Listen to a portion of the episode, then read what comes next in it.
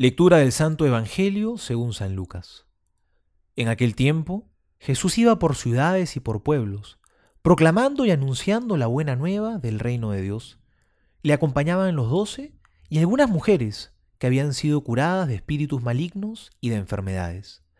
María, llamada Magdalena, de la que habían salido siete demonios, Juana, mujer de Cusa, un administrador de Herodes, Susana y otras muchas que le servían con sus bienes.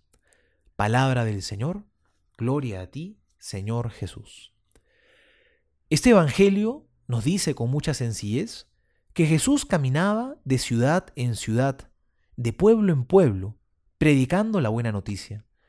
Jesús nos quiere mostrar que es un Dios cercano, que sale a nuestro encuentro, que va por todos lados buscando al que está extraviado, al que lo necesita como es el caso de estas mujeres que menciona hoy, en especial María Magdalena, de la que dice que había expulsado siete demonios, y también gente sencilla como Juana, mujer de Cusa, que era una simple ama de casa. El Señor está en búsqueda de todos, nadie le es indiferente.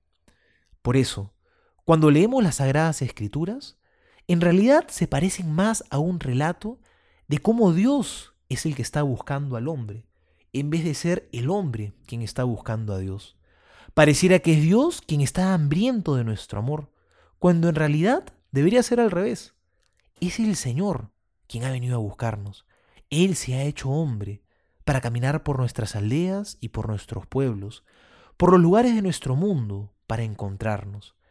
Es por eso que San Pablo, hablando de su conversión, él no decía que encontró a Jesús, sino que decía que fue Cristo quien lo alcanzó a él, quien lo encontró y le cambió la vida. Eso nos tiene que dar a todos mucha esperanza, porque cuando vemos que flaqueamos, que no somos perseverantes, que caemos, no podemos olvidar que felizmente Dios sí es perseverante. Él no se rinde, Él no nos abandona, Él nos sigue buscando siempre. Soy el Padre Juan José Paniagua y les doy a todos mi bendición en el nombre del Padre, y del Hijo, y del Espíritu Santo. Amén.